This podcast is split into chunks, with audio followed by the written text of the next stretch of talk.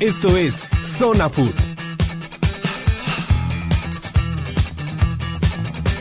Muy buenas tardes, queridos amigos. Aquí les damos la más cordial bienvenida a este nuevo programa de Zona Food. Recibiendo en la mesa, como siempre, a mis queridos amigos. Víctor Ramírez, ¿cómo estamos, Vic? Robert, ¿cómo te va? Este, aquí con el gusto de siempre de saludarlos. Muy movidita el fin de semana, fútbol, bastante para analizar y de todos los continentes. Así es, mi querido Vic. Fer, ¿cómo estamos? Buenas tardes. Muy bien, aquí con el bombazo de la semana, Ronaldinho. Llega al fútbol mexicano y se suma a una lista de jugadores importantes que han llegado a nuestro fútbol. Va a estar bastante bueno el programa. Así es, mi Fer. Mao, ¿cómo estamos? Buenas tardes también. Hola, buenas tardes. Un saludo a todos los radioescuchas aquí al panel. Este, pues inicia la Euro, ¿no? Las eliminatorias de la Euro. Eh, bastante que analizar, buenos partidos, sorpresas y también victorias contundentes de algunos equipos. Así es. Y bueno, para empezar, vamos a escuchar una cápsula de la selección mexicana. Partido de fútbol fue el que ofrecieron las selecciones de México y Chile en el primer partido en el proceso rumbo al Mundial Rusia 2018. La jugada de mayor peligro sobre la puerta de la selección mexicana fue un cabezazo de Arturo Vidal al centro exacto de Alexis Sánchez. De ahí en adelante todos los tiros de ambos equipos fueron desviados. Las novedades en el cuadro titular de la selección nacional fueron Osvaldo Alanís y Miguel Herrera, mientras que de cambio fueron Hugo Ayala, Antonio Ríos y Javier Orozco. Reportó para Zona Food, Carla Tello.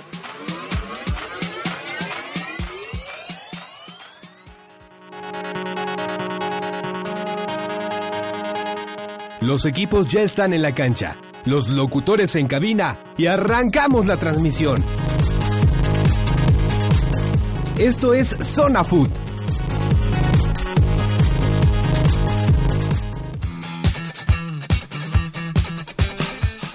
Bueno, este, empezando aquí con el partido de México-Chile, ¿cómo lo vieron?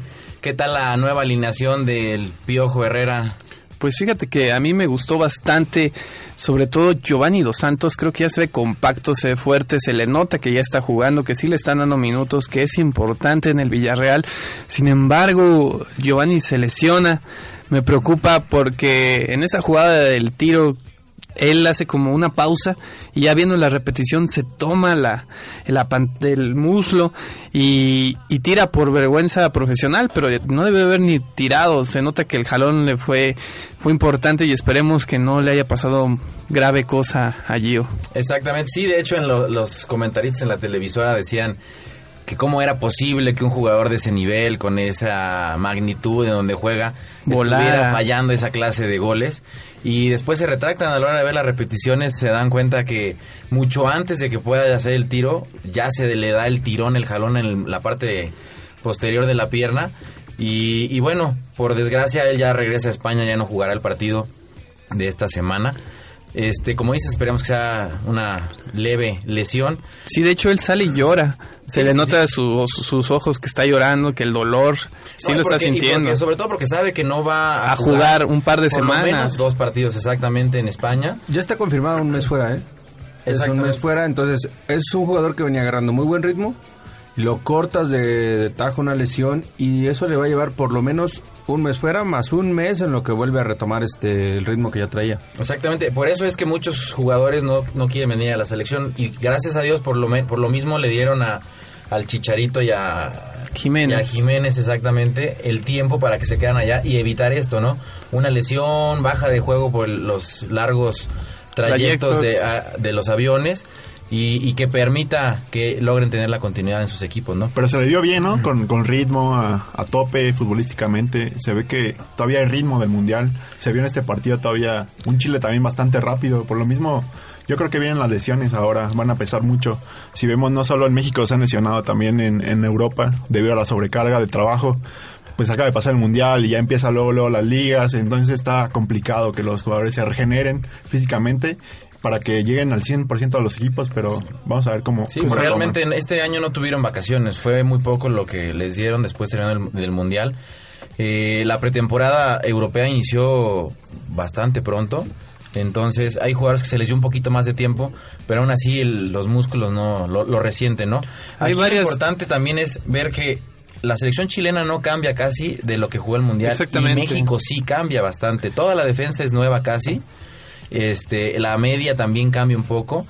Y bueno, yo ahí estoy totalmente en desacuerdo de que el Chuleto Orozco esté en la selección. No, pero es que tus dos centros delanteros les guardaste el tiempo para que se adaptaran mejor a Europa, que es el Chicharo y Jiménez. Y bien hecho, me parece. Sí, son Sí, titulares indiscutibles por sobre el Chuleta, inclusive sus declaraciones. Dice, si yo quiero llegar a jugar en selección mexicana, no puedo tener este tipo de fallas. Tengo que jugar de una manera perfecta. Lo del chuleta es infame. Sí, es porque el Chicharo tiene su lugar asegurado y Jiménez yo creo que está por un paso adelante del Chicharo. ¿eh? Y más con las con las contrataciones que lograron en este verano. De ¿no? hecho, un dato curioso es que hoy se van a enfrentar, bueno, hoy no, esta semana se van a enfrentar eh, Chicharo contra Jiménez Sí, en el Atlético sábado. Real Madrid. Va a estar buenísimo ver un ahí. derby rapidito, ¿no? Esperemos que jueguen los dos, que por lo menos tengan algo de minutos para para que haya ese, esa euforia aquí en México, ¿no? Que, que sí marcará mucho ese tema. Claro, y por parte de Chile, Chile sigue siendo un equipo animado, se le ve bastante bien conformado, sólido. Me, me llama la atención el ritmo que trae Alexis Sánchez. Alexis se lleva cuatro o cinco mexicanos con una facilidad tremenda. Él está en otro nivel en cuanto a sus compañeros chilenos. También destacar a Gary Medel, que aunque tuvo un par de fallitas ahí en la central, ya es de defensa central del Inter de Milán. Eh, creo que los chilenos están haciendo bien las cosas y para la próxima Copa América yo creo que se perfilan para llevársela.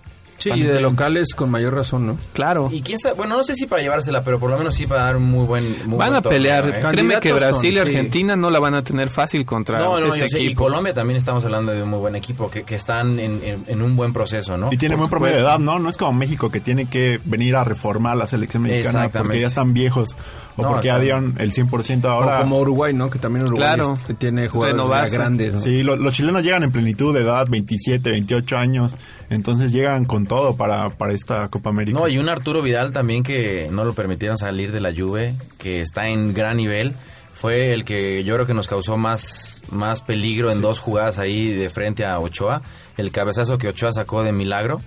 Eh, lo- yo realmente veo a Chile muy bien. Y lo que decías de Alexis Sánchez, yo no sé cómo Barcelona se atrevió a dejarlo ir. Exactamente. Con todo respeto, creo que está por encima de Luis Suárez. Luis Suárez sí es un crack, pero Alexis Sánchez, aparte de ser un crack que mete goles, es un jugador habilidoso y desequilibrante. Además, exagerado, ¿eh? hecho al, al juego que tiene el Barcelona. Eh, pases, toca, se abre, se bota. Y no creo que le quedara de más ahora con este problema que tendrá el Barcelona en, el futuro, en los futuros años de no poder contratar. Creo que no estaba de más tenerlo en sus filas. Yo creo que voy más por la parte de que Alexis ya quería salir. Exacto. Alexis ya no estaba a gusto con el grupo, nunca se compenetró y se le ve mucho más a gusto ahora jugando En el Arsenal. en la liga Y inglesa. de hecho no le daban los minutos que, que él, que él quería también, obviamente por eso salen. Por Estaba muy mismo. atado, ¿no? Se le ve diferente cuando juega con Chile que cuando juega con Barcelona, se le ve más suelto. Creo que era más cosa de Tata Martino, ¿no creen? Porque antes había llegado. Sí, puede ser de Tata otro, o del otro- grupo, ¿no? O sea, que, no, exactamente. que- no se ha llevado bien con los compañeros o algo por ahí. Bueno, ¿qué les parece? Llevamos unos cortos comerciales y ahorita regresamos aquí a Zona Food. Estamos de vuelta aquí en Zona Food, recordándoles que nos visiten en nuestra fanpage de Facebook como Zona Food Radio, que nos dejen sus comentarios y no olviden también bajar los programas desde iTunes de Zona Food. Vamos a plati- seguir platicando aquí del México-Chile que nos dejó más bajas que buenas para, para el país. Tres lesionados que regresan a México, bueno, dos a México y uno a España. El Maza Rodríguez también regresa lesionado, el Gallito Vázquez también regresa lesionado. Tío. Giovanni, pues ya lo habíamos platicado que regresa con esa lesión que lo dejará fuera por lo menos un mes. ¿Y Esperemos chilenos? que sea menos.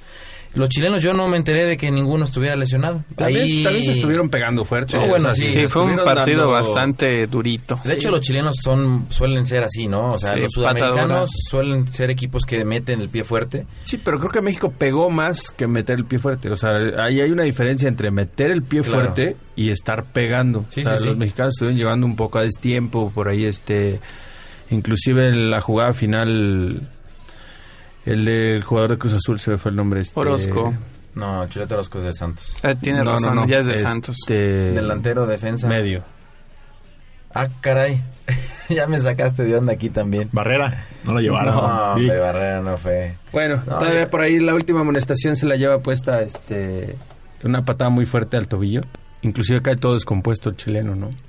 Marquito Fabián. Ah, Marc Fabián. Marco Fabián sí. tira un leñazo al final. es- Sí, llegó, llegó a destiempo. Sí, o sea, el directo al tobillo lo hace caer descompuesto. Entonces, digo, no hay necesidad de estarse pegando. Esto también genera mucha Que también lesión. Gary Medel ya lo había atendido, ¿no? Un par de jugadas antes Es ya que lo había Medel no es nada- se no es estuvieron nada dando con todos los dos equipos. frágil, eh, ¿eh? La verdad, yo creo que ahí eh, como que se les olvidó. También a Giovanni Dos Santos hubo uno en el que voltea y le dice, oye, ¿qué te pasa? Estamos en un partido amistoso. Porque llegan y le pegan un leñazo con todo. Entonces, Bueno, Gary Medel cabe aclarar que pues no es nada blandito. no, no, no, está claro.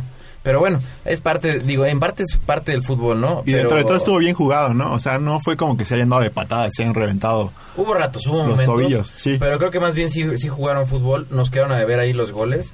Lo que comentaban por ahí.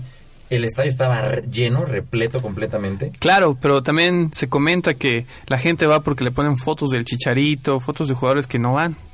Sí, exactamente. Pero bueno, es gente que también sabe, ¿no? A través de, los, de las redes sociales sabe quién va. Y definitivamente ellos lo que quieren es ir a ver a su selección. O sea, los paisanos que están allá aman este deporte, aman a su país y sobre todo es un momento de desestrés, de quitarse el- todas las preocupaciones que traen y de disfrutar un rato. Y la verdad, si no hubiera sido por el chuletito Orozco, creo que hubiéramos podido cantar sin ninguna bronca. Un par de menos- goles. Por lo menos un gol.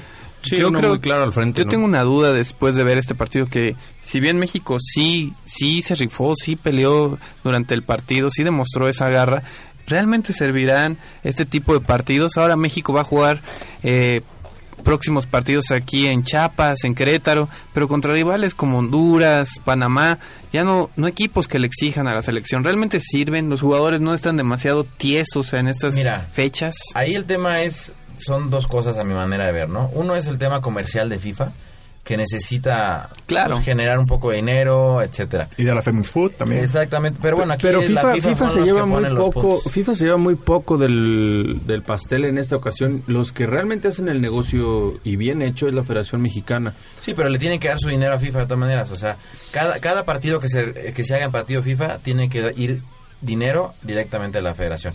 Pero bueno, el otro tema que yo te decía, estos partidos que tú comentas contra Honduras Panamá, pues viene la Copa de Oro y también tenemos que prepararnos para esa copa. Pero jugamos mil partidos contra Honduras y Panamá. Yo ¿Por qué no traes pero a, a Colombia? Bueno, Colombia rechaza porque no juegan en el Estadio Azteca. Ellos querían jugar en el Estadio. Azteca. A ver, mi Fer, pero vamos a regresar un poquito al año pasado, bueno, a un poquito año y medio, ¿no? ¿Qué pasó en la eliminatoria mundialista? Claro, no pudimos con nos- no Panamá, nos- no nos fue muy pudimos bien. con Honduras, no pudimos Pero con eso no Costa significa Rica. que vamos a jugar contra ellos siempre. Pero necesitamos No, ahorita pero necesitas- reivindicarnos Ajá, y contra acostumbrarte ellos. un poco al modo ríspido de su manera de jugar. Estás jugando contra un Colombia que te deja jugar. Ellos van a jugar a- con su talento, a pasearte el balón, a correr el balón. Son, son, son equipos de toque. Y México, si te fijas, ya le juega muy bien a esos equipos. Exactamente. a un Brasil, a una Argentina, equipos que también te dejan jugar y que saben jugar con los pies. Estos son equipos rocosos, equipos no te quieren no dejar te dejan jugar. jugar. Es a morderte y a romper tu jugada, a morder y a romper Pero tu es lo que a Si México se le complicó. ¿Le servirá a México? Sí, Pues claro. Los jugadores no se lesionarán Necesita- como pues a lo ahora mejor con se Chile. lesionan, pero necesitamos volver a, a, a Chile- saberle ganar a estos equipos. Exacto, Chile deja jugar y se te lesionaron de todas maneras. Exactamente. Aprende a jugar, entonces Ecuador hay que reaprender. jugar y se tronó el, el Bueno, con Ecuador también les veía unas patadas bastante Pero era un partido. Ahí digo, el problema ahorita es que el fútbol se- cada vez es un poco más fuerte. Son más atléticos, son más rápidos. Son más y fuertes. gente- exactamente, entonces los choques cada vez van a ser más No, fuertes. y también es más competido. O sea, si Exactamente. tú no pones la intensidad necesaria en un partido amistoso, tienes a un tipo de tu misma capacidad sentado esperando la oportunidad. Entonces te tienes que aplicar al máximo en cualquier partido, sea amistoso, sea Copa del Mundo. Que sí baja a veces la intensidad, sí, pero si te descuidas tantito, en un cambio te quitan el puesto y adiós titularidad. Y te vuelvo a repetir una cosa, esto es muy importante la Copa de Oro porque nos jugamos medio boleto a la Confederaciones. Si México no deja ir esos esos torneos, tiene el pase directo a la Confederación. Bueno, de hecho la selección mexicana va a estar en un en una encrucijada porque va a jugar eh, Copa América y Copa Oro. Va a tener que hacer dos equipos. ¿Por qué crees que va a jugar con hoy? Claro, martes, con Moy. otro- exactamente, con no, con un cuadro casi completamente diferente al que jugó el Bueno, sábado. y este tipo de partidos también sirven a la afición, ¿no? Porque son partidos ganables, que puede disfrutar la afición, que puede Bolivia. meter México dos, tres goles, Exactamente. que dan ánimo a la afición para seguir apoyando a la selección, que al final de cuentas la selección vive de la afición. Yo creo que la posición que va a estar más reñida de todas va a ser la portería. ¿Tú crees? Yo Yo creo que ya no, ¿eh? No, Yo Paco Memo tiene un... Sí, Paco Memo Bueno, Paco Memo ya- dio, ya tiene un pase. tiene un y bueno, y para la- Memo. y para el otro ver torneo. y falta ver si Memo es titular en el en el Málaga porque lleva dos jornadas, tres jornadas en la banca. camerunés, sí. Entonces, no, y con las tiene- declaraciones de Kameni va a ser titular, ¿eh? O sea, Kameni ya se equivocó. O sea, Kameni ya Claro. se la competencia. Este, declaraciones inoportunas donde dice que la suerte y en la cancha tampoco lo ha hecho también, Kameni. Se ha Se visto, comió dos goles se ha visto dubitativo. Entonces, creo que Paco Memo, vuelvo a lo mismo, es tal la presión que le está ejerciendo a Kameni que al momento del cambio y Ochoa con una buena actuación, adiós titularidad de Kameni. Pues bueno, ahorita podemos hablar de que Memo jugó un muy buen partido el, el día sábado. Claro, le hace dos, o tres paradas. Un mano a mano que tuvo por ahí con Vidal, que lo, lo espera muy bien y lo saca el cabezazo.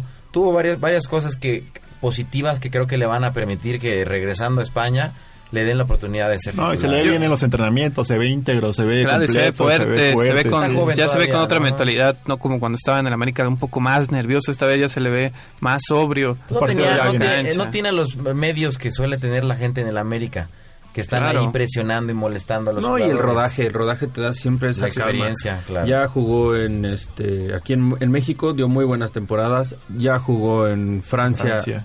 que se aventó ya tres años. Dos años, dos temporadas. Y fue varias veces portero de la liga, el mejor. Exactamente. Exactamente. Y ahora ya está en España, o sea, ya trae muy buen rodaje. Yo sí y creo que Ochoa ya tiene un puesto y en, el, y en el otro torneo en el que vaya a ser que no sea titular, Ochoa va a estar Talavera, Corona y Moy peleándoselo. Vámonos al siguiente partido, este Guadalajara contra Leones Negros de la UDG. Guadalajara gana 3-0 contundentemente. Leones Negros sigue ahí en penúltimo lugar, pero no le veo nada, no le veo táctica, no le veo esa forma de atacar. Ves un equipo totalmente chato, no se le ve nada de ofensiva. En el primer tiempo Claro. Pueden haber sido tres o cuatro goles fácil en el primer tiempo, si no es por ahí varias jugadas que el portero, el Gancito Hernández, detiene. Y en el segundo tiempo UDG lo empareja un poco a base de esfuerzo, a base, a base de, De meter- lucha, meter la lucha, pierna. de meter la pierna, lo, lo ensucia el partido y le, le da juego ahí a Chivas, pero al final dos descolgadas, una que acaba en un tiro de esquina y la mete Fierro, y otra un gran pase de Fernando Arce que, que el mismo Fierro empuja y Claro. sepultan a UDG 3-0. Sí, yo creo que ahí las Chivas dem- demuestran lo que la gente de ellos está esperando. Es el primer partido que se ve que Chivas juega con fuerza, con nivel, que se ve que están conjuntados, ¿no? Yo había visto a un Chivas y no le veía por dónde pudiera ser un partido de este nivel, pero pues bueno, también la UDG no metió ni las manos, o sea, por ratos se veía que estaban totalmente perdidos, entonces Desangelados totalmente. Exactamente. Entonces yo, yo no ahí no entiendo. Yo esperaba un partido más parejo. Yo creía un empate o a lo mejor hasta una victoria de la UDG como venían jugando los equipos antes, ¿no? Yo creo que a lo mejor estás esperando un juego más con tintes de clásico. Exactamente. Pero realmente sí se notó Una eh, diferencia una muy diferencia marcada. grande. Superioridad muy grande. Aunque en el- los partidos anteriores no se notó. Ahora esto a Chivas le da un respiro sobre, sobre Veracruz de, de más puntos. O sea, sí le, sí le da, sí le pone tierra, le pone tierra de por medio a Veracruz y Veracruz le avienta toda la presión, ¿no? Y no nomás eso, también se pone en, en posición de A calificación. un punto. Exactamente, entonces ya está, creo que está por encima del Cruz Azul, está complicándole la vida a los demás jugadores, a los demás equipos, perdón. Entonces, es chistoso, ¿no? Lo, lo que hemos venido hablando, estos torneos, pues es muy rápido que subas y bajes, ¿no? Pero las Chivas con esto yo creo que van a agarrar fuerza, van a tener este más tranquilidad para los siguientes partidos y esperemos que mantengan el nivel porque la afición lo necesita, su afición lo necesita y sus jugadores realmente están para, para dar mucho mejor. O sea, no es un cuadro que, que tenga jugadores de nivel medio para abajo. Me parece que fue este, la prueba inequívoca de un partido entre un equipo de primera división y uno de primera A, ¿no? Un Chivas bien compactado, sólido, con jugadores de experiencia, contra un UDG que no es más que garra y lucha. Un equipo mediano de medio pelo que va a pelear por no descender, pero no sé si lo logre. Este, Hablando de eso, yo creo que la UDG ya se está tardando ya en la jornada 7. Tiene 5 puntos. Tiene que sumar a como dé lugar para no descender. Eh, todavía es cierto que le queda otro torneo, pero en el otro torneo los equipos van a estar más ávidos de victoria para no descender. Este era su momento de sacar un pequeño colchón para tener cómo pelear. Yo creo que sí le cae mal tantos jugadores nuevos. No, se ve que no hay, todavía no están acoplados y sobre todo no se ve un trabajo táctico en cuanto a la delantera. Sí atrás salen, sí atrás se defienden con todo, pero adelante se ve que no saben qué hacer con la pelota. Pero mira, aquí vamos a- al tema de todos los, los días que platicamos aquí en esta mesa, ¿no? La UDG quedan 30 puntos por disputar. De esos 30 puntos, tiene la posibilidad de que a lo mejor en las últimas 4 o 5 Con fechas... que gane 10 está del otro lado. Exactamente, o sea, haciendo 20 puntos, ya casi está totalmente libre aún en la siguiente temporada, ¿no? Entonces, la UDG creo que no se tiene que preocupar tanto por eso, tienen que preocuparse más por, por empezar a hacer equipo, por conjuntarse bien, porque ellos fácilmente van a salir de esta, de esta bronca. Los que realmente tienen que preocuparse son el Puebla y el Veracruz, que de plano no se ve por dónde puedan salir. Bueno, y el mismo Chivas, que apenas está teniendo una victoria. No, hasta- pero Chivas, hasta pero Chivas fecha. trae un respaldo, mi Fer. Chivas trae un respaldo de jugadores con mucha experiencia, mucho cartel, mucho aplomo. Que saben Uh, ganar. Han jugado en Europa, este, no van a tener ese Seleccionados problema. nacionales. Yo pienso precisamente eso, pero recordemos que no ha sido su, su mejor torneo. Ahora esos tres puntos también, aparte de servirles de respiro a, a Chivas, a Bustos le dan por lo No, menos dos jornadas más de trabajo sin No, tanta perdiste, presión. Definitivamente, pues, Sí. fue, un- fue una, fue una victoria muy contundente, ¿no? Entonces, creo que sí, ya con esto asegura casi terminar la temporada, a excepción de que, este, vuelva a dejar de pierda tres seguidos o algo así eso exactamente muy complicado. Pero los mismos jugadores lo están sacando a flote al mismo Bustos. Lo vimos aquí en Morelia tiene ideas muy claras y su manera de jugar sí es efectiva no es tan desbocado adelante cuida mucho las marcas en media en media cancha guarda mucho el equilibrio. Entonces, creo que Bustos por ahí le está encontrando la manera de jugar a Chivas y está encontrando que los jugadores le entiendan a su forma de juego. Sí, yo ahí difiero un poco, a mí No, Bustos no se me hace un muy buen estratega. A mí sí se me hace Es buena un buen estratega. motivador, pero los cambios No, al en contrario, Morelia, yo no lo siento tan buen en motivador. Morelia le han fallado estratega, siempre. ¿eh? Bueno, aquí Yo los siento- jugadores de Morelia decían que era muy bueno para Yo siento que en ¿eh? Guadalajara todavía no le han agarrado totalmente la onda, qué es lo que quiere él o cómo lo busca. No sé si tenga que ver la directiva que se esté metiendo con que mete este, hace esto. Bueno, en este partido Eh, hace un par de modificaciones de arranque, ¿no? Saca por ahí dos, tres jugadores Claro, de medio campo. se nota la diferencia. De hecho, cuando Sí. mete a Fierro, el Guadalajara cambia totalmente su cara porque la UDG ya los estaba empezando a acosar, ya los tenía eh, acorralados. Ya Guadalajara no atacaba tanto. De Nigris Y al eh, tema de cada no estaba de Nigris y Omar Bravo, ¿no? Que Eh, están De, de hecho, de. Nigris y Omar Bravo tienen varias oportunidades en el primer tiempo, las cuales desperdician. Y hasta que entra Fierro le cambia totalmente la cara al Guadalajara, ya que le da profundidad, tira, desborda. Bueno, es el primer delantero que mete gol de Claro, Chivas. empieza a, a acosar a los defensas de la UDG. Y se nota esta ¿Y diferencia. dónde está Rafa Márquez? Todos nos preguntamos eso. Porque definitivamente Rafa Márquez es un jugador que tiene el talento. No, pero Rafa Márquez, no sé si si mal ya no recuerdo, está vendieron lesionado. No, Rafa lesionado, Márquez está porque- lesionado. Pero la temporada pasada se lesionó también casi toda la temporada. y no y no este no salió bien y les- le pasó algo similar que a Romero. Su lesión se trató, no quedó bien y otra vez este no puede jugar. Rafa Márquez no es un jugador este elegible ahorita para Chivas. Yo siento que cayendo un gol de Omar Bravo, un gol de Nigris se van a destapar, o sea, se van a quitar esa presión que traen. Ellos mismos se la han generado. Pero ¿cómo va a caer y contra quién? Pues ojalá por el equipo de Guadalajara, porque Pues mira, cuando falta. contra, con el dolor de mi corazón, Contra contra, Morelia, pueden...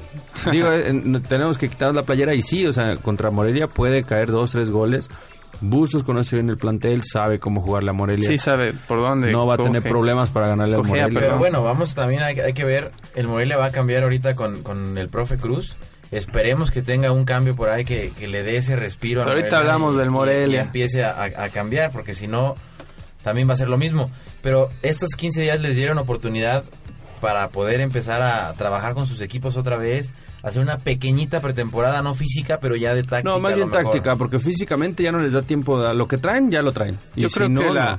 que la UDG sí le va a caer bien, como dices tú, esta semana de descanso. A ver, chavos, vamos a... Bueno, jugaron contra Chivas, pero les va a servir como vamos a recuperarnos, vamos a... Ya, ya jugamos este partido que Yo creo que según más bien les va a teníamos. funcionar como un ollita express, Fer. Van a querer quitarse esa presión luego, luego, y va a durar una semana más donde los van a estar cuestionando, preguntando, y no va a dar de sí la UDG. También aquí estamos platicando del, del profe Cruz que llegó esta semana pasada al Morelia. Le dieron las gracias a Comiso. Este, y ojalá realmente el cambio no nomás sea de director por director, sino que los directivos de la del equipo realmente le pongan la atención que requieren los jugadores, ¿no? Los jugadores yo creo que ya sienten ese corte desde la directiva hasta abajo. Entonces, vamos a ver si estos 15 días de descanso, entre comillas, le, sir- le sirven. La pretemporada que mencionábamos, un poquito táctica, al profe Cruz le da chance de, de adaptarse a los jugadores, de verlos bien, para poder pues, poner su once, once inicial, que ojalá ya sea un poco diferente, porque nos queda claro que los que venían manejando el equipo, pues no, no y anímicamente estaba- a ver cómo les pega, ¿no? Porque estaban a muerte con Comiso, a muerte con ese proyecto que traía Monarcas con Ángel David. Y ahora llega el profe Cruz y vamos a ver cómo lo toman los jugadores, porque tampoco están de todo conformes con esta Yo directiva. espero que sí sea un salvavidas para el Morelia, ya que el profe Cruz está acostumbrado, como decíamos ahorita tras bambalinas, a jugar con equipos que están peleando el descenso, ya sabe cómo debe jugar, sabe qué debe arriesgar, qué no debe de arriesgar. Ya tiene siete jornadas para saber qué hace el Morelia y qué no hace. Y como bien comentas, estos 15 días le van a caer bastante bien para vamos a jugar así, vamos a cambiar esto, vamos a ir por acá, esto no, es- no ha funcionado bien. Y, y aparte para conocer, empaparse del plantel, creo que es una decisión afortunada porque Comiso ya se veía bastante presionado con el Y está acostumbrado, está acostumbrado Fer, sobre todo a trabajar con equipos desarmados. El pobre Atlante era una vendedera Pero ya de fue jugadores. campeón. Jaguares. Claro. No, el- sí, pero yo no estoy diciendo que sea mal entrenador, no, simplemente está acostumbrado a trabajar con equipos desarmados. Es un salvavidas, como le dijo Fer. Sí, o sea, realmente a Atlante cada temporada le vendían uno o dos buenos, le traían dos de medio pelo.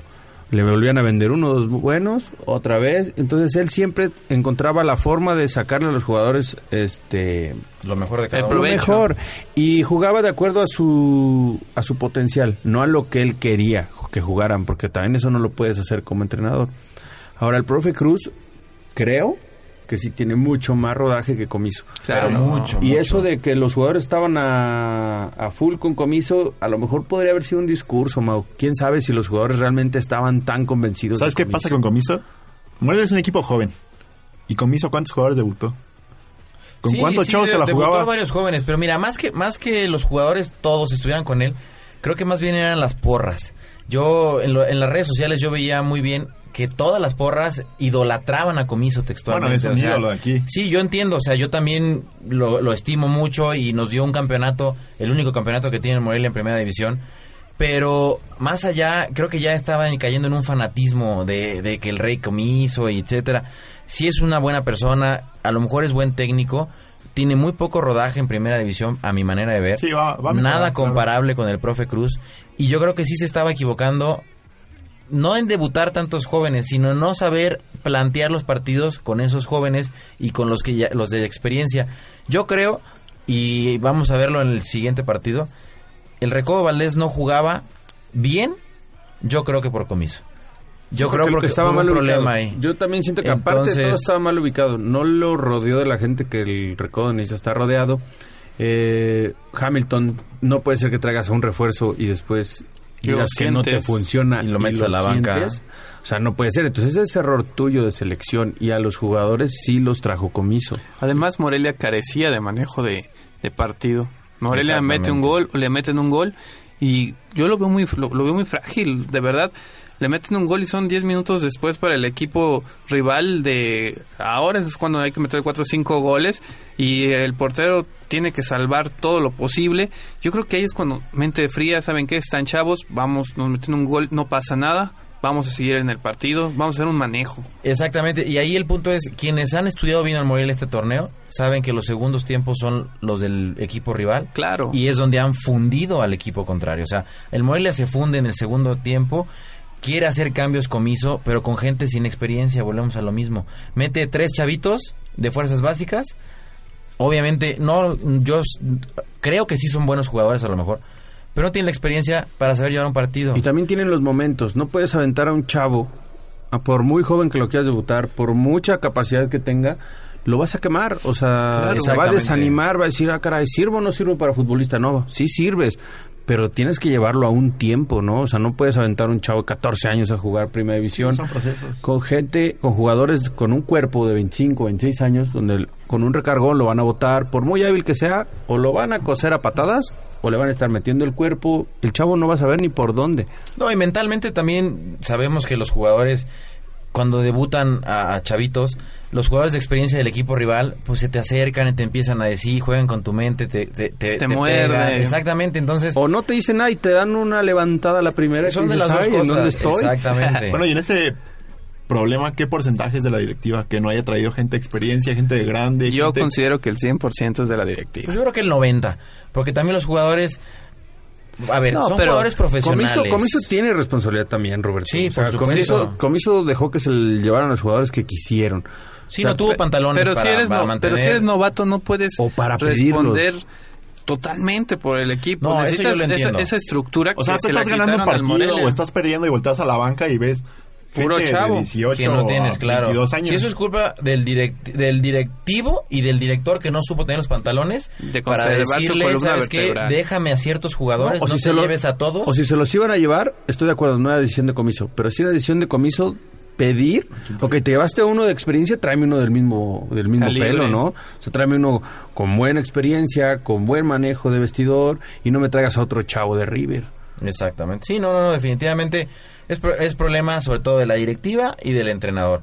Y los jugadores, digo, yo lo que mencionaba, ¿no? He visto a la baja, como lo hemos mencionado muchas veces, al Recobo Valdés, a Carlitos Morales, pues no- ya no sé si es baja futbolística o baja mental o la edad, porque tampoco está en, en No, pero forma... el recodo no está, no está tan grande. No, No, Carlitos Carlos, Morales Carlos. hablando. No, y Wiki también, o sea, vemos varios Bueno, jugadores... las- Wiki la- se ve desesperado. en la columna vertebral de Morelia, que es el Recobo Valdés, Wiki, o sea, los de experiencia que les quedaron, los pocos que le quedaron, yo los veo desangelados, sin ganas, sin pasión por el equipo. Es parte y no de la sé si es por el, desesperación. no, pero yo creo que más bien es por el entrenador. Este partido próximo vamos a ver la diferencia de actitud, creo yo, si es que están de acuerdo con la llegada del profe Cruz. Esperemos que sea para bien para el conjunto monarca, porque realmente está teniendo de los peores torneos de su historia. Lo considero entre los dos equipos o tres más malos de esta temporada, eh, Pues junto con UDG. malo hasta ahorita es el junto último con lugar. UDG No, y sí, Veracruz. Sí, siendo honestos, es el peor equipo, ¿no? Ha tenido sus destellos, sus chispazos el conjunto de Morelia, donde sí se nota que, que Pero los tiene algo, pero Robert, Sí, los números son- números son a los números no les importa si No tuviste mienten, suerte o si claro, te no, pegaron siete, siete en el poste. Perdiste, papá. No, no, no, eso me queda claro. Y los números son fríos. O sea, Es el Morelia peor es el equipo. peor equipo de la liga, eh, como por lo que dice la tabla general. ¿no? Así Ha es. pasado a ser una pena, pero ¿qué puede hacer el profe Cruz con este nuevo equipo? Vas a ver que va a encontrar soluciones diferentes. Por lo menos en el acomodo y en el parado del equipo, va a lograr adaptarlos para un buen juego. De eso sí, el profe Cruz sabe cómo hacerlo. Y vámonos rápidamente con el bombazo, Ronaldinho. Ronaldinho llega al fútbol mexicano, a los Gallos Blancos del Querétaro. No les cuesta nada, pero es una gran contratación para el fútbol mexicano. Creo que todavía va a dar un poco de sí este Ronaldinho gaucho. Va a jugar con puros brasileños, solamente un argentino. Creo que va a caer como en casa. Va a ser un fútbol bastante agradable el que va a poder Por ahí ofrecer broma, Querétaro. directiva decía que iban a poner una escuela de samba ya de tanto brasileño que traen. A, a Ciña no le hizo mucha gracia a él. Obviamente, ya declaró de que él no es el jefe y que él tiene que llegar a aportar y a ponerse en forma y a pegarle. Y por ahí Ciña le puede, le puede meter el pie a Ronaldinho. Como, como lo hizo Cristiano Ronaldo, ¿no? Que dijo que él no era el jefe para ver quién contrataban en el ¿Quién Madrid. compraban y quién vendían? Sí, triste declaración. pero- Mira, yo no veo Son mal este tipo de desafortunadas jugadores. para mí. Yo no veo mal en absoluto este tipo de jugadores, así como lo maneja la MLS, que a punta de traer este tipo de jugadores han logrado levantar su liga. Claro. Henry Márquez. Por cierto, ¿vieron el gol de Henry este fin de semana? Qué calidad de gol. O sea, de fuera del área, poste cruzado al ángulo. La misma liga hace que voltees a verla por el tipo de jugadores. ¿Sabes cuántas personas van a voltear a ver al Querétaro ahora? Más, o sea, antes nadie veía los partidos. Querétaro está en el mapa ahorita a nivel Y mundial. deja eso, tú como chavo que estás aprendiendo, que tengas esa persona delante de ti, le puedes aprender demasiado. Toda su experiencia te la puede transmitir. Que, Ronaldinho venga a aportar, ¿eh? Porque también hemos visto algunos jugadores de ese nivel que, que no vienen a México más que a cobrar. Como bueno, en el Atlético Mineiro sí hizo bien las cosas Ronaldinho. No, no, no, yo es espero que sí, yo espero que sí. Y, y Ronaldinho es alguien que disfruta, creo yo que disfruta del fútbol. Y creo que va a venir aquí a, a dejar todo lo que le queda, ¿no? Pero Pues- esos jugadores franquicia, Fer, este, lo que le ayudan a la liga es a ponerla en la vista de todos. El escaparate, Claro. es un escaparate. Contrata total. jugadores que ya no te salgan tan caros, pero que fueron figuras o que ganaron Champions o que ganaron títulos. Balones de oro. Exacto. Que vengan en y te den dos, tres jugadores. El problema que, que siento yo es que nada más les gustaría venir a jugar a Monterrey, a la Ciudad de México. De ahí en fuera provincia puede hacer que se les complique, pero pagándoles una buena cantidad puedes subir el nivel de la liga, subes el nivel de aprendizaje para los chavos, como dice Fer, y te van a estar teniendo actuaciones fenomenales cada fin de Y semana. creas muchas envidias en otros jugadores, que también te genera pro- problemas en el vestidor. Y otro de los jugadores importantes, ¿por qué nos recordamos a algunos?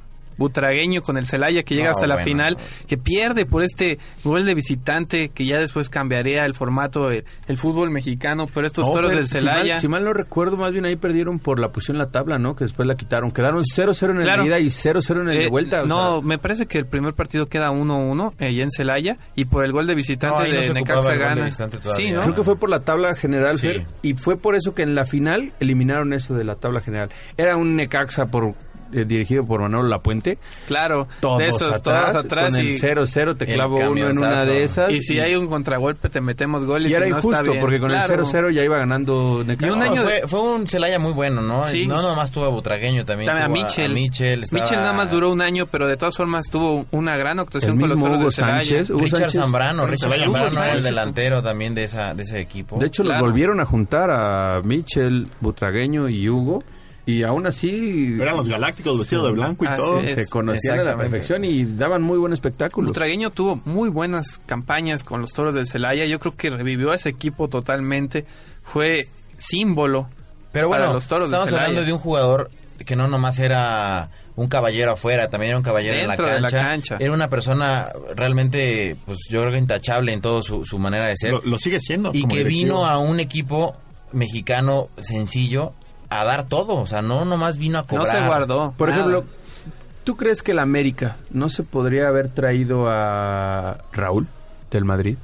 Hubiera sido Sin fenomenal. problemas. A que te diera aquí sus últimas dos temporadas. Sí. Le pones el- la manera de jugar. Y hablo del América porque son equipos que tienen el poder económico.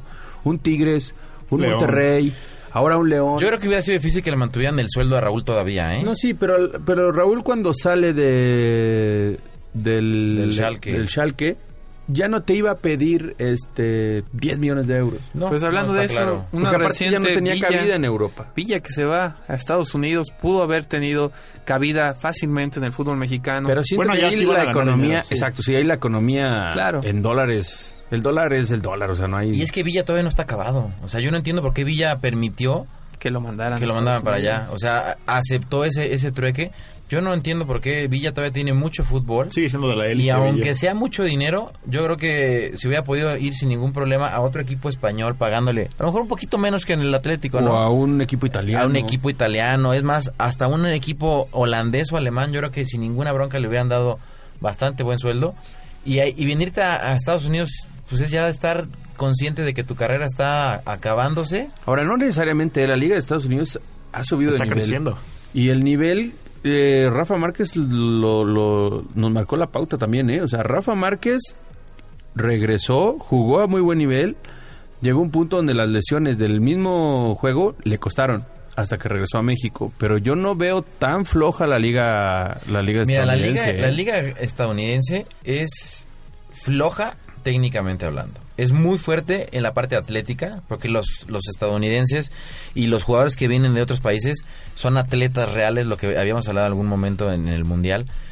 Es un fútbol de mucha potencia física, pero es un fútbol sin técnica individual. A lo mejor están en el proceso de... Y Pero por tienen mismo 15 están años en ese proceso. Y a lo mejor están contratando jugadores para que les dejen esa escuela. Pues eso empezó desde Beckham cuando lo contrataron. Y a él. retomando. Y, y se ha visto una mejoría, Robert. Bueno, y en Estados Unidos las dos instituciones que mantienen el fútbol en todo el mundo están a todo, que es la afición y los patrocinadores, ¿no?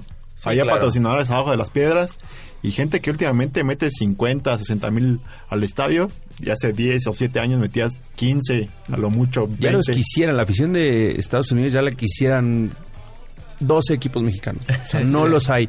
No los hay, o sea, porque aquí ya no llenamos los estadios y en Estados Unidos sí ya los empiezan a llenar por el fútbol soccer. ¿no? Y si regresamos a nuestro país y recordamos otras figuras más que vinieron al fútbol mexicano, yo les tengo tres de las Águilas del América. El primero, el Bam Bam Zamorano, Qué este raro. jugador del Real Madrid, que también brilló en el Sevilla y fue No, campeón Fer, con no, las ya Águilas. no sales del 2002. América, mejor hablan Claro de sí. Dorados, de Dorados. En De Dorados también traes- vino Pep Guardiola. Traes a Pep Guardiola, mejor. ¿Por qué toda América, Fer?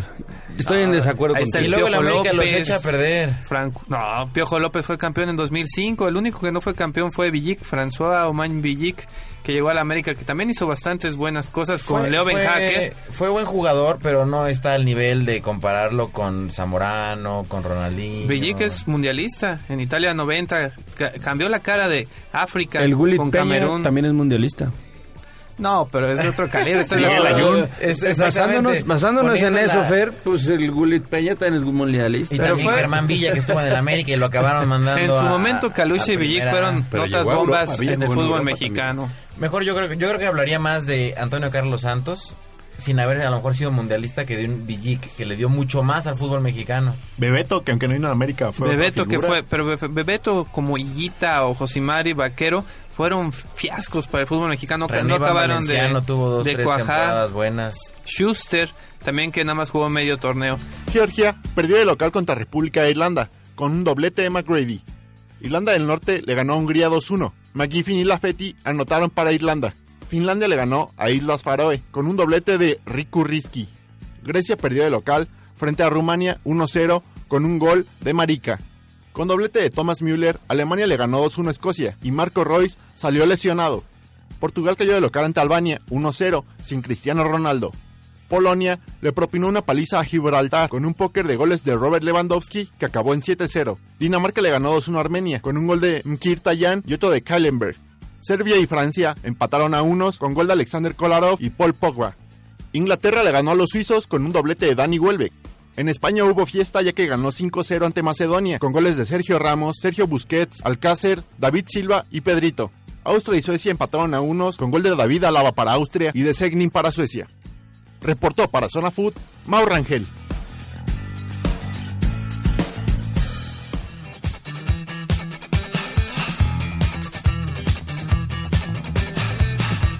Estamos de vuelta aquí en Zona Food. Gracias a Mau, nuestro compañero que hizo esta cápsula para la calificación europea. Eh, y hablando de Europa, ¿cómo vieron a Zlatan que metió cincu- ya logró su gol número 50 con la selección de Suecia? Este sueco que juega juega a tope y juega bien. Pues eh, la verdad lo extrañamos en el Mundial, ¿no? Yo creo que es un jugador como pocos en el mundo que, que ha mantenido un nivel desde hace muchos años y a pesar de su edad sigue demostrando una calidad que no tiene para cuándo terminársele.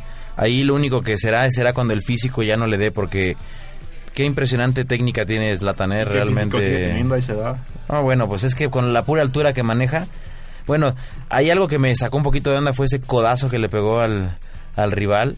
Qué tristeza, ¿verdad? Que el árbitro ni siquiera lo haya marcado con amarilla o roja. O sea, es un era. jugador polémico, tanto para lo bueno como para, lo malo. Es un jugador que por algo salió del Barcelona de malas, como pocos jugadores salen del Barcelona de malas. Pero es un jugador que técnicamente, híjole, yo creo que muchos de 1.70, 1.80 lo envidian. O sea, con esa, con esa altura, con ese poder de remate, con ese, con ese recurso que siempre te saca para hacerte el remate impensable, ¿no? Esas Sí, sí, chilenas, sí. esas tijeras que se Los tacos que se avienta elevados de Esa todo chilena tipo que se aventó desde casi medio campo para meter gol. a Inglaterra. Sí, o sea, eh, me queda claro que él ve el fútbol de manera diferente, pero el- el- en el verlo de manera diferente también le pasa que explota muy rápido, ¿no? Entonces es muy apasionado. Oigan, y pasando a otro, tendrá una pena lo de Royce, ¿no? Que va a ser baja otra vez de Alemania y de Dortmund un- al menos cuatro semanas. Y Dortmund lo, realmente creo que lo va a extrañar más que la selección alemana, ¿no? La selección alemana fue campeona sin él, pero el Dortmund, que le dieron baja a varios jugadores, renovadísimo el Dortmund. creo que sí lo va a resentir todavía más, ¿eh? ¿Y cómo vieron esa Argentina que le metió cuatro en casa a Alemania? Digo, ese, ese no fue de, de eliminatoria hacia la Eurocopa, pero realmente me sacó de onda que al Y sin Messi. le pasara, pero encima. Ahí está la muestra Di María. de la actitud de los jugadores, lo que mencionábamos aquella vez, ¿no? Los jugadores a Messi no, los, no, no lo estaban apoyando, no estaban queriéndolo en la cancha. Y en cambio ves a un Di María que entra y lo que mencionamos, ¿no? Para mí no hay otro jugador en el mundo ahorita como Di María. ¿Tú crees que entonces van a empezar a dejar de convocar a Messi? No, No creo que puedan hacer eso, la, la verdad. No se pueden dar el lujo de dejar a, a uno de los mejores jugadores del mundo fuera de la convocatoria. Pero, pues ahí sí será ver qué hace el técnico, porque el Tata Martino entendemos que llegó al Barcelona por Messi y que no lo convoque a la selección, pues estaría un poco extraño, ¿no? Bueno, también hace poco acaba de morir Grondona, que era un pilar importante de este de la AFA, de la Federación Argentina, que tenía este pleito casado con Tevez y que a- amaba a Messi. Entonces vamos a ver cómo la Federación por ahí apoya o deja de apoyar a Lionel para, sí, de hecho para es, un- que la es una pena que Tevez no haya estado en el Mundial. sí. Yo creo que a Argentina le hubiera caído bastante bien en esa final un jugador con las habilidades de, de Tevez. Con la garra sobre todo, ¿no? Claro. Que Tevez es alguien, un guerrero totalmente en la cancha que no deja ningún Aparte es un referente. Sí. Es un referente totalmente del ataque. Ya que Dina María se lesionó y no estaban en sus mejores eh, momentos los delanteros argentinos. Tevez sí hubiera sido una opción No, y el bastante potencial viable. que tiene, la potencia de piernas, la, la capacidad Claro. cerebral para decidir una La jugada. técnica. La definición que tiene realmente es muy buena, ¿no? Y sí, eh, vemos a, a un Di María que pone tres asistencias y mete el- un, un Un gol. golazo. O sea, yo no, yo no entiendo cómo el Madrid se atrevió todavía a dejarlo ir, ¿eh? Pero... Bueno, fue más la petición de Ángel, ¿no? Que quería ya salir, no, tomar nuevo aire. Ángel lo vuelve a decir que no le llegaron al precio que él pidió. Él nada más Y- quería ganar más dinero. Exactamente. Porque Y- se sabía lo que, o sea, realmente a sabiendas de lo que está jugando Di María, yo te podría decir que al día de hoy debería de ganar más que Garrett Bale. Sí. Y, Y- que Cristiano Ronaldo, o sea, honestamente, la Champions del Madrid se dio más por Di María que por cualquier otro de los jugadores.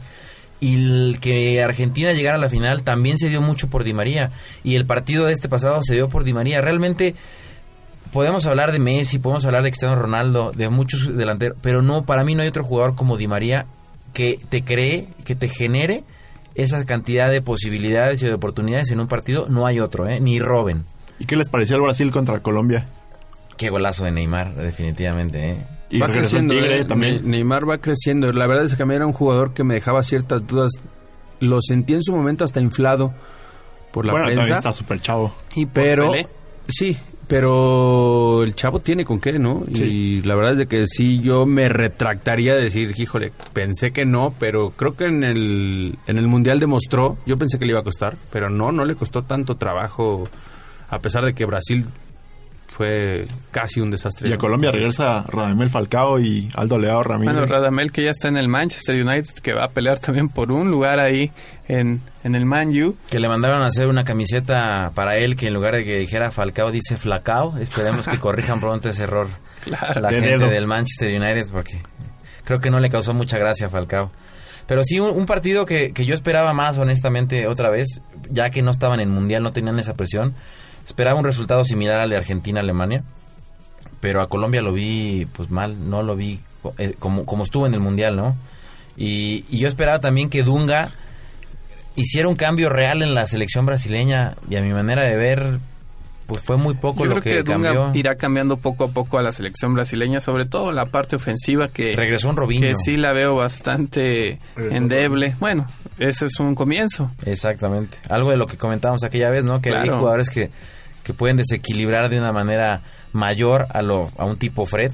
Tiene que buscar su nueve. Sí, porque Fred. Fred está Perdido. totalmente fuera de la selección. Ni siquiera le alcanzó el mundial, obviamente desastroso, para llegar a Europa. Fred es de los peores nueves que ha tenido Brasil en su historia. Y de los mejores pagados en Latinoamérica.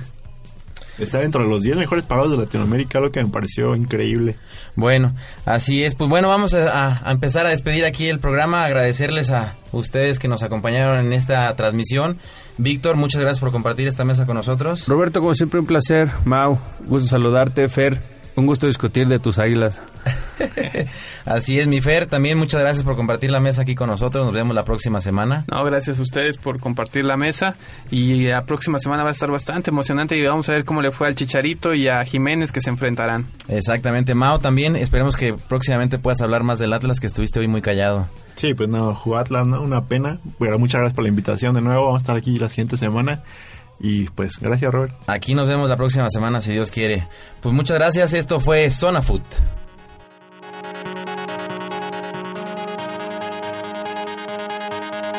El árbitro toma el silbato y pita el final del partido. Recuerde escucharnos la próxima semana. Esto fue Zona Food. Continúa escuchando UBAC Radio.